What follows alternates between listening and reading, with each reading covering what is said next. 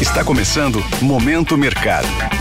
Seu podcast diário sobre investimentos e o mundo financeiro. Muito bom dia para você ligado no Momento Mercado. Eu sou Felipe França e bora para mais um episódio desse podcast que te informa e te atualiza sobre o mercado financeiro. Hoje vou falar sobre o fechamento do dia 3 do 11 e a abertura dos mercados de hoje. Cenário internacional. No ambiente internacional, a economia americana apresentou dados que apontam para uma desaceleração que, como consequência, gerou uma reprecificação na trajetória dos juros.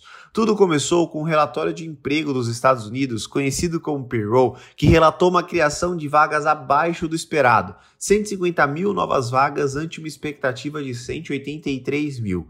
O mercado de trabalho desaquecendo, combinado com uma desaceleração nos índices de gerentes de compras de serviços, os PMIs da sigla em inglês, ancorou todo esse movimento. Os dirigentes do Banco Central americano reforçaram que ainda é muito cedo para tirar qualquer conclusão. Entretanto, o mercado não deu ouvidos e descartou uma nova alta de juros agora em dezembro e antecipou o primeiro corte para maio de 2024. Com isso, as bolsas americanas tiveram um dia positivo, com o Dow Jones avançando 0,66%, o S&P 500 0,94% e o Nasdaq 1,38%. Na renda fixa, as taxas dos títulos públicos públicos americanos recuaram, ficando distantes das máximas com a T-Note de 10 anos retornando aos 4,52% e o T-Bond de 30 anos voltando ao nível dos 4,70%. Analistas reforçam que uma nova pressão pode acontecer dado a baixa demanda em um ambiente de emissões recordes do Tesouro americano. No câmbio, o índice DXY,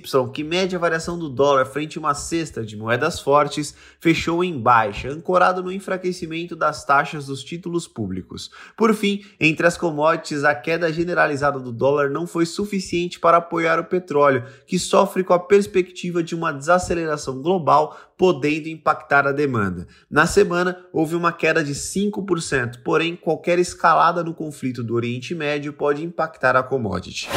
Cenário nacional. Por aqui, o dólar recuou 1,54%, encerrando em 4,89 centavos, ancorado na perspectiva de fim do movimento de alta de juros dos Estados Unidos e antecipação do ciclo de cortes.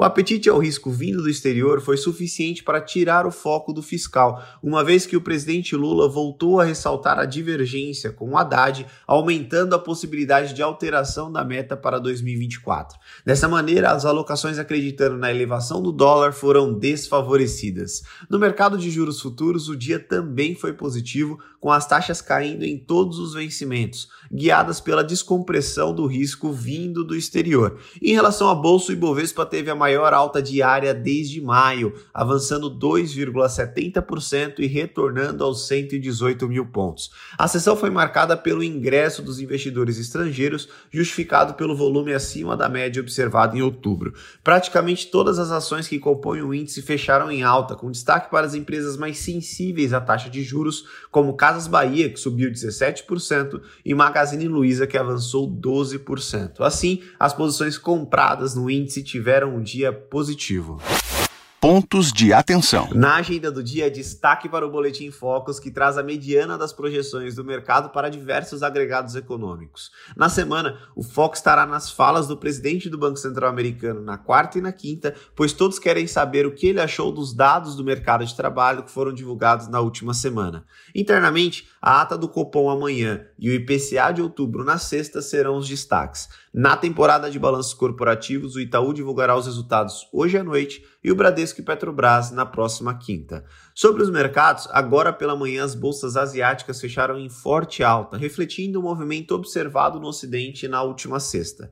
Na Europa, os índices estão mistos após o índice de gerente de compras composto, PMI da sigla em inglês, lá da zona do euro apontar para o menor nível em 35 meses, indicando desaceleração da atividade econômica. Já os futuros de Nova York estão em leve alta, ainda refletindo os resultados da semana passada.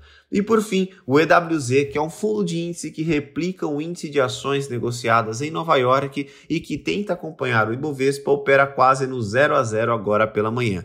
Desta forma, termino mais um episódio do Momento Mercado. Agradeço a sua audiência, um excelente dia e uma boa semana. Valeu!